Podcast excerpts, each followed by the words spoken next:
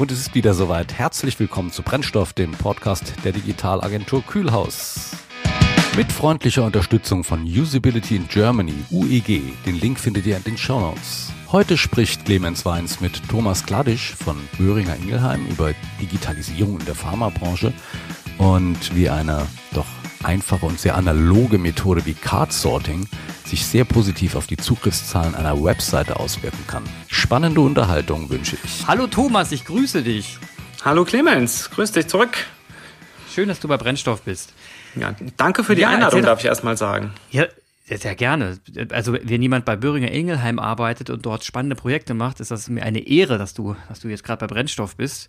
Und ich würde gerne mal den Zuhörern äh, und Zuhörerinnen, äh, würde ich gerne die Chance lassen, dass sie dich kennenlernen. Erzähl doch mal ein bisschen was zu deiner Person. Gerne. Ähm, ja, mein Name ist Thomas Gladisch. Ich bin eigentlich ähm, von Haus aus Medieninformatiker, habe mich aber vor Urzeiten mal dazu entschieden, nicht ähm, rein zu codieren sozusagen, ähm, sondern bin eher im Bereich ähm, Usability, User Experience unterwegs, habe vor äh, einiger Zeit damals ähm, bei der McCann Health angefangen. Da war ich dann neun Jahre, auch primär mit den Bereichen Strategie und Digitales entsprechend unterwegs. Bin seit 2014 zertifizierter Usability Consultant und habe dann den Wechsel in die Industrie gewagt, nämlich zu Böhringer Ingelheim und bin dort ähm, Teil des Digitalteams in der Human Pharma Deutschland und auch seit 2019 Teil des sogenannten globalen Agile Facilitator Netzwerks. Und ähm, es ist so, dass ich dementsprechend auf insgesamt zwölf Jahre Pharmaerfahrung mittlerweile zurückblicken kann und es ist nach wie vor ein spannendes Feld. Warum ist denn das so ein spannendes Feld? Ja gut, bei uns steht das Thema Digitalisierung ähm, gerade so im Mittelpunkt, muss man ja sagen. Und das ist natürlich etwas, was uns als Unternehmen, aber auch natürlich die ganze Branche vor neue Herausforderungen stellt. Und gerade in Deutschland ist es ja so, wir haben in Deutschland das Glück, dass wir einfach sehr viel Rechtssicherheit dahingehend bekommen haben, was den Bereich Digitalisierung des Gesundheitswesens angeht. Und so ist es natürlich dann auch für uns eine große Chance, hier neue Wege zu beschreiten. Und es bringt Deutschland natürlich auch eine Position, wo wir sagen, ähm, kein Land ist so weit und da können wir natürlich auch eine Vorreiterrolle aus deutscher Sicht sozusagen mit einnehmen. Also man ist kein Land ist so weit bezüglich rechtlicher Rahmenbedingungen. Wie ist denn das in anderen Ländern? Also wenn man jetzt zum Beispiel mal in die USA oder sonst wo hingeht, was sind denn da die Herausforderungen, wenn man dort im Pharmabereich unterwegs ist? Ja, man kann es natürlich nicht so ganz vergleichen. Also den deutschen Markt mit dem US-amerikanischen Markt grundlegend zu vergleichen, ist natürlich schwierig. Ähm, der wesentliche Unterschied ist natürlich, dass wir in Deutschland haben wir ähm, aus deutscher allgemeiner Sicht natürlich das Heilmittelwerbegesetz. Das heißt insbesondere aus Böhringer Ingelheim Sicht gibt uns das ganz andere Rahmenbedingungen vor, inwiefern, inwiefern wir mit Patienten und Patientinnen kommunizieren dürfen. In den USA ist es natürlich so, da läuft Fernsehwerbung auch für verschreibungspflichtige Präparate und das ist hier natürlich ganz grundlegend anders. Das ist natürlich interessant. Also das heißt eigentlich so ein großer äh, Konzern wie Böhringer Ingelheim könnte jetzt gar nicht zum Beispiel mal als Beispiel auf eine, auf eine beratende Agentur aus den USA zugreifen, weil man wüsste, die haben jetzt nicht so die Erfahrung mit unseren gesetzlichen Rahmenbedingungen und sind eigentlich in ihrer Art und Weise werben zu können und ihre digitalen Channels aufzustellen viel freier unterwegs als wir in Deutschland. Ja, ich habe es mal in der Vergangenheit ähm, oft erlebt, dass ähm, verschiedenste Pharmaunternehmen ähm, mit ähm, US-basierten Agenturen zusammengearbeitet haben und es dann natürlich immer so ein bisschen schwierig wurde, wenn dann eben die US-Agentur etwas rübergereicht hat zur Nutzung im deutschen Markt. Und da ist einfach oft der Fall, dass das Verständnis für die hier vorherrschenden Regularien einfach gar nicht da ist. Das heißt, man konnte dann oft gar nicht mal unbedingt das nutzen, was dort entwickelt wurde. Aber das ist natürlich einfach eine Frage des Briefings. Insofern machbar ist das schon, ob es sich lohnt, steht auf einem anderen Blatt. Ja, liebe Zuhörer und Zuhörerinnen, warum reden wir heute darüber? Warum, warum erwähnt wird auch diese gesetzlichen Rahmenbedingungen? Letzten Endes geht es darum, dass Firmen wie Böhringer Ingelheim in Deutschland natürlich auch äh, sich digital aufstellen wollen und ihre, sagen wir mal, ihre Touchpoints zu den Nutzern optimieren wollen, verbessern wollen. Und äh, das bedeutet letzten Endes auch Optimierungen von Webseiten, Optimierungen von einzelnen ähm, Channels. Und ihr habt, du hast persönlich bei Böhringer Ingelheim ja das auch vorgenommen. Du hast bist sehr innovativ an ein Projekt rangegangen und hast gesagt, Mensch, wir müssen hier eine Webseite mal optimieren, aber jetzt mal einfach so einen Relaunch machen, so im Sinne von alles platt machen und neu starten, war, war dir nicht so lieb, sondern du hast bist, bist da irgendwie anders rangegangen, um zu sagen, wir wollen jetzt in, in unserem Unternehmen zeigen, dass wir uns weiterentwickeln können, ohne immer gleich alles einreißen zu müssen. Das ist ja auch ein bisschen das Thema Digitalisierung. Wie macht, wie optimiert man seine Prozesse an der Kundenschnittstelle, ohne jetzt gleich immer alles wieder neu bauen zu müssen? Wie bist denn du da rangegangen?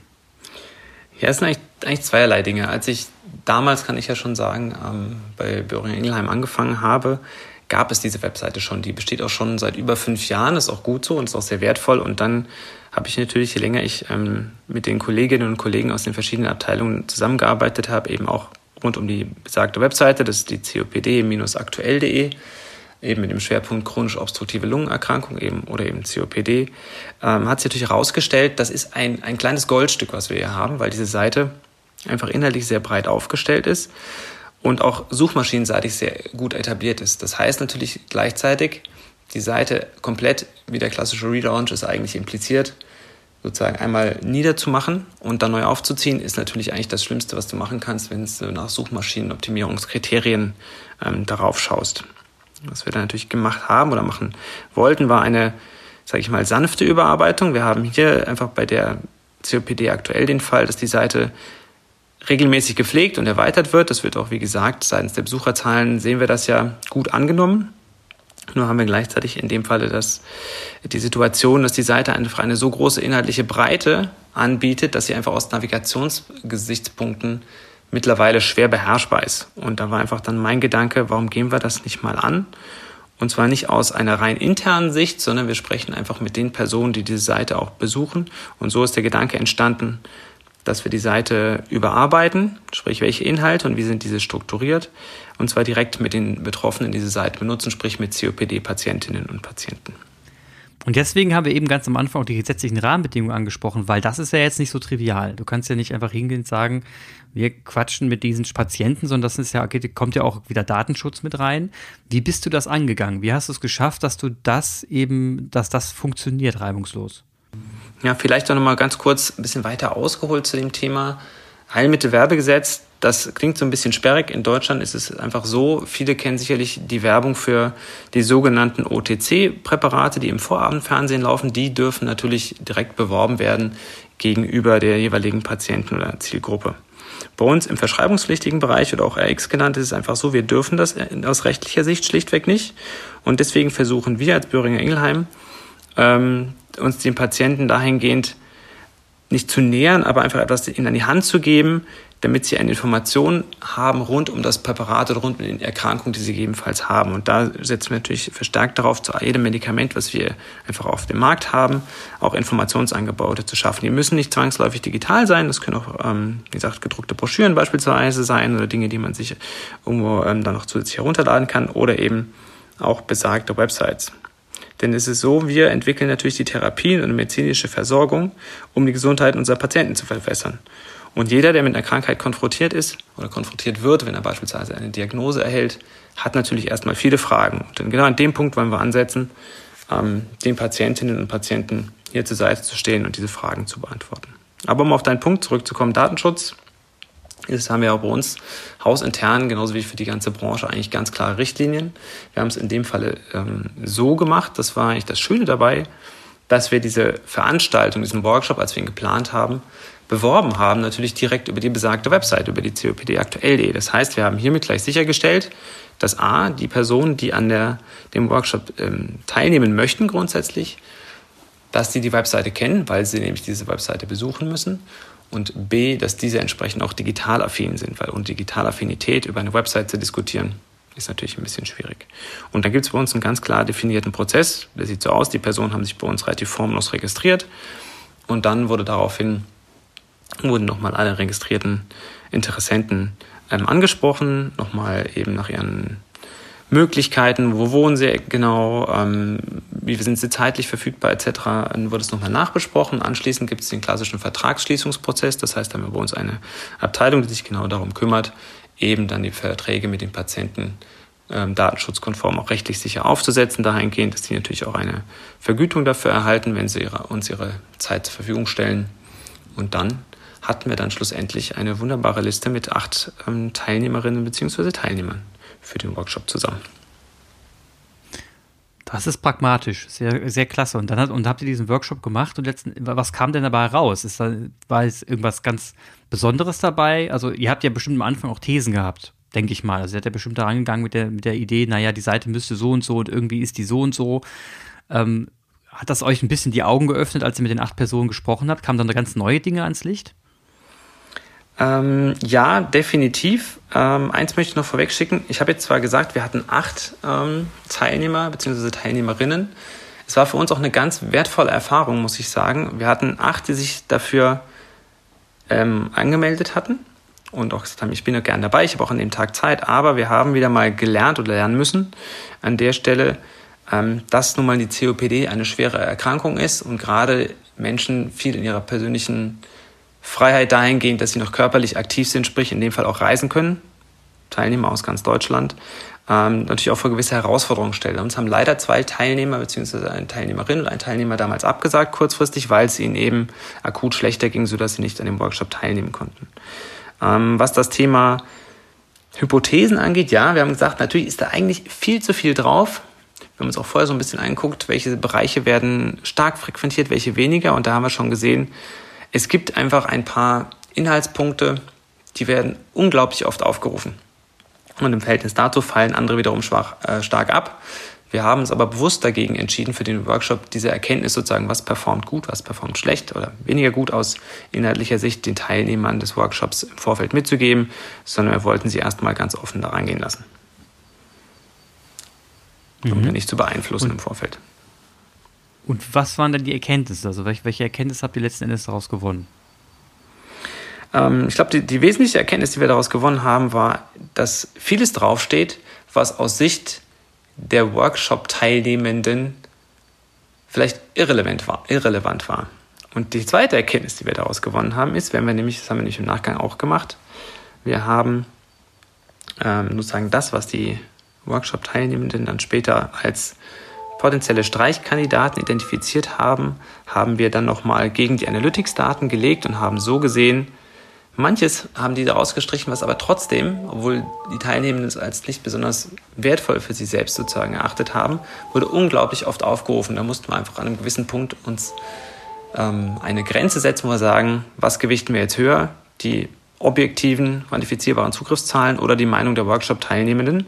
Und das war also die wesentliche Erkenntnis, dass wir hier einfach in unserem Workshop Teilnehmende hatten, die schon relativ lange mit der Indikation zu tun hatten und wiederum die Themen, die sie potenziell als irrelevant ähm, erachtet hatten, etwas die grundlegende Themen waren, wie beispielsweise, was tue ich direkt nach der Diagnose, wie gehe ich damit um beispielsweise. Das hat die Person nicht betroffen, betrifft aber durchaus viele andere, die die Diagnose neu erhalten. Da haben wir einfach gesagt, wir streichen nicht alles pauschal zusammen, was uns die Teilnehmenden mitgegeben haben, sondern wir haben einfach versucht, hier an der Stelle abzuwägen, haben einen Cut gesetzt bei weniger als 1000 Aufrufe im Monat, haben wir dann bestimmte Inhalte einfach abgeschaltet im ersten Schritt.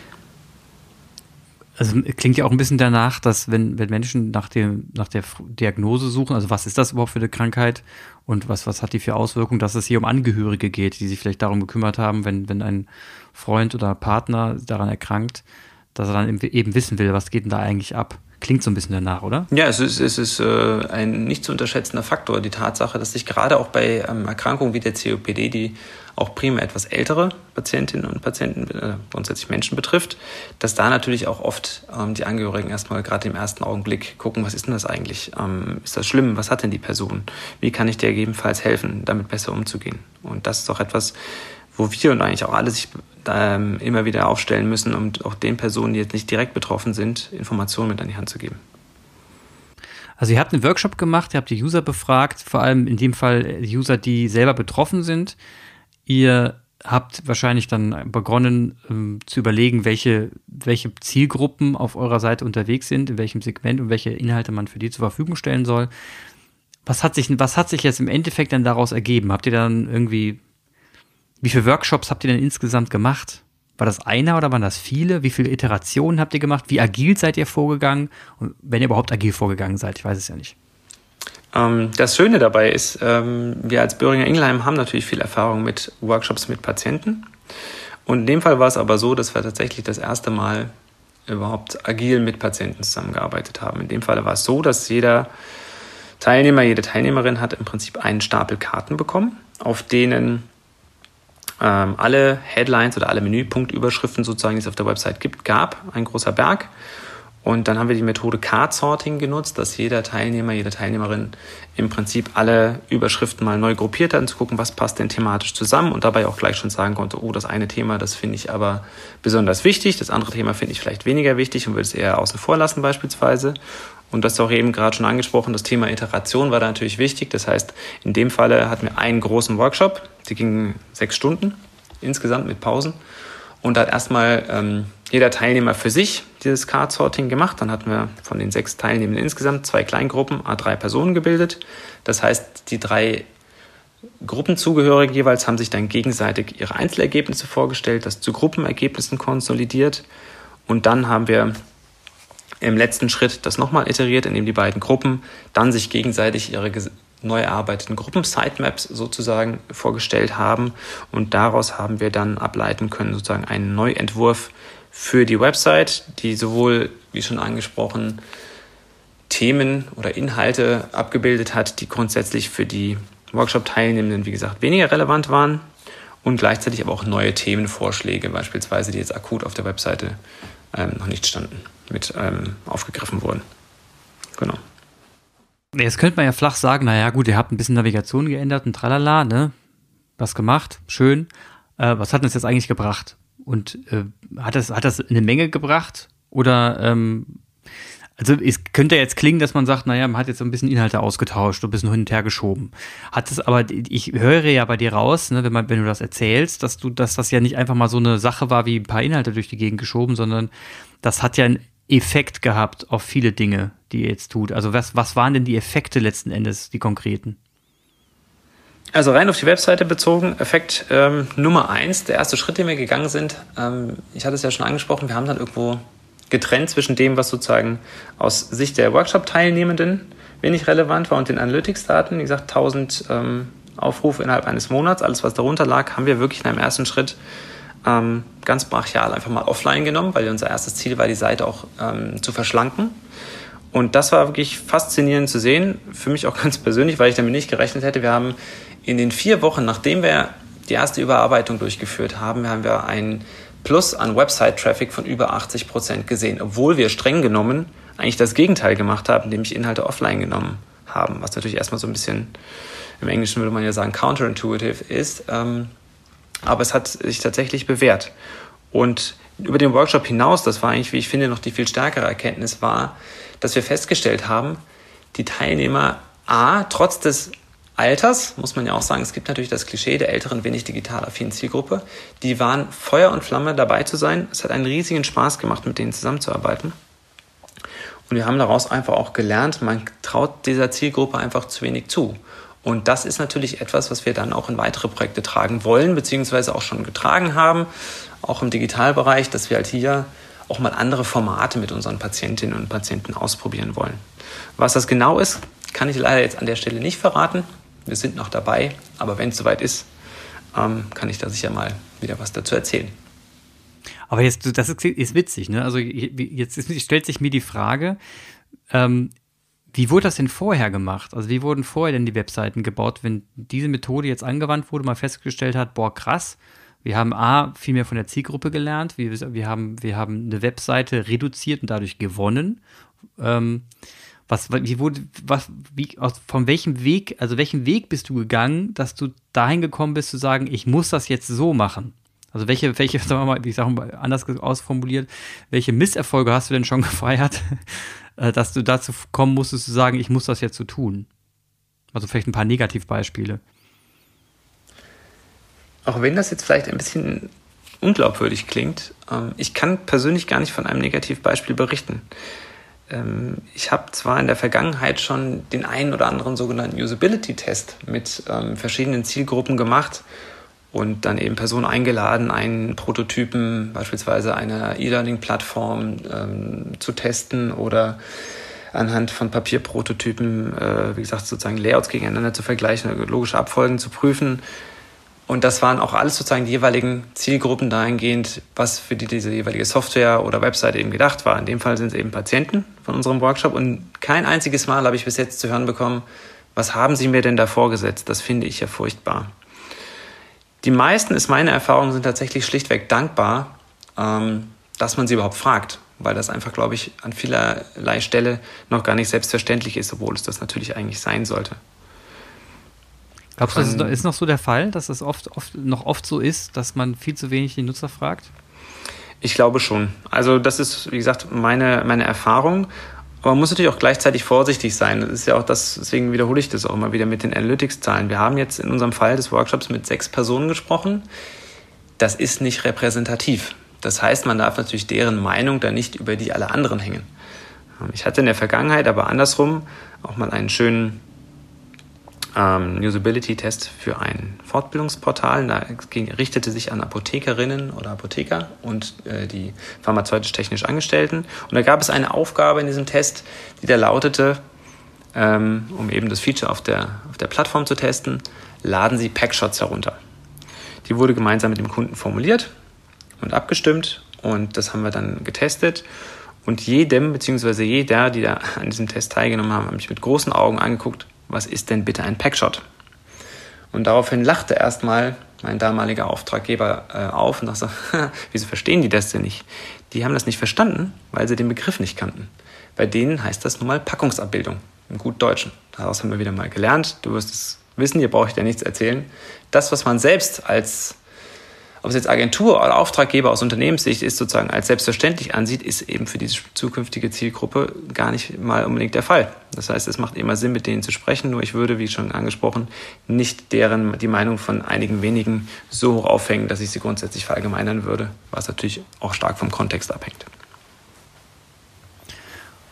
Wie geht's denn jetzt, wie geht's denn jetzt weiter? Also du, du bist ja jetzt quasi verantwortlich für ähm, digitale, Digitales an der Kundenschnittstelle, so wie ich das verstanden habe. Mhm. Und wie, wie geht denn jetzt die Reise weiter? Jetzt hast du die eine Seite optimiert. Ich denke, daran wirst du weiter optimieren, das ist klar. Ähm, machst du jetzt den großen Wurf? Wird das jetzt, war das jetzt ein Pilotprojekt für alles, was du angehen wirst mit Böhringer Engelheim? Also wie geht's weiter? Also was die Webseite selbst angeht, ist es so, dass wir auch mal die Rolle rückwärts sozusagen Richtung ähm, Regulatorien in Deutschland, sind wir auch einfach in der Pflicht, alle zwei Jahre alle Inhalte, die wir öffentlich zur Verfügung stellen, auch nochmal einer sogenannten Revalidierung zu unterziehen. Sprich, die müssen nochmal neu freigegeben werden, ob die auch aus rechtlicher und auch inhaltlicher Sicht schlicht noch ähm, in Ordnung und aktuell sind. Das heißt, das hält uns sozusagen auch ein bisschen auf. Das heißt, an der Stelle wir, wollen wir auch große Sorgfalt leisten. Schließlich wollen wir keine Informationen nach außen geben, die für unsere Patienten vielleicht einfach gar nicht mehr dem Stand ähm, der Dinge entspricht. Und das heißt, wir sind sozusagen dabei, einerseits die Optimierung, die wir aus dem Workshop herausgezogen haben, inhaltlicher Natur, was die Struktur angeht, beispielsweise auch das Zusammenführen von Artikeln. Das machen wir im Prinzip parallel zu der sowieso fortlaufenden Revalidierung. Das heißt, wenn wir feststellen beispielsweise, wir haben zwei Artikel, die müssten jetzt revalidiert werden, aber gleichzeitig müssen wir die ohnehin, wollten wir die eh zusammenführen, dann sparen wir uns an der Stelle einen Arbeitsschritt. Ist natürlich bei einer Webseite, die über 120 waren es damals, glaube ich, Artikel enthält, ein zeitaufwendiger Prozess. Das heißt, wir sind immer noch dabei und wir haben ja aus dem Workshop grundsätzlich auch sehr viele neue Themen mitbekommen. Wir haben ein Newsletter auf der Webseite mit über 4000 Abonnenten, wo wir da natürlich immer noch davon zehren können, im positiven Sinne auch mal ein neues Thema wieder einzuspielen. Aber genau da müssen wir natürlich dann auch schauen, wo platzieren wir das dann entsprechend wieder, um nicht irgendwann wieder in diese Situation zu kommen, dass uns die Navigation platzt, so gut Deutsch, und wir das Ganze wieder neu strukturieren müssen. Also brauchst du quasi ähm, ein gutes Content-Team, das hinten dran hängt und ständig schaut. Gleichzeitig äh, bist du natürlich auf der, an der Technikseite interessiert und willst das irgendwo in die Weiterentwicklung bringen. Klingt, da, klingt jetzt aber durch die Regulierungen, die in Deutschland nun mal herrschen, da klingt danach, dass es für den Pharmabereich unglaublich schwer ist, an der Kundenstelle innovativ zu sein, weil man da eben so reguliert ist und ständig auch viele Dinge machen kann. Also es klingt für mich so danach, als wäre man mit vielen Sachen, die halt die, die Regelung mit sich bringen, beschäftigt und kommt nicht dazu, Dinge zu verändern zu können, weil man sich eben mit den, was du gerade erklärt hast, zum Beispiel mit, dem, mit der Überarbeitung der Texte alle zwei Jahre quasi aufgehalten wird. Ich würde es gar nicht mal so negativ sehen. Das dient ja letztendlich zum Wohle der Patienten in dem konkreten Fall. Das heißt, wir wollen ja nicht, dass jemand ähm, etwas Falsches auf unseren Webseiten erfährt. Ich meine, wir sind dafür verantwortlich, wir sind Absender der Informationen und stehen dafür gerade. Das heißt, für uns ist das eigentlich primär eine Art Sorgfaltspflicht, der wir auch gerne nachkommen, weil wir natürlich auch entsprechend, wir würden ja auch darunter leiden als Unternehmen, wenn wir da falsche Dinge von uns geben oder Dinge, die einfach mittlerweile aufgrund des Alters der Information nicht mehr zutreffen. Ich glaube, grundsätzlich ist eine, keine richtige Annahme zu sagen, man kann im Pharmabereich nicht innovativ sein.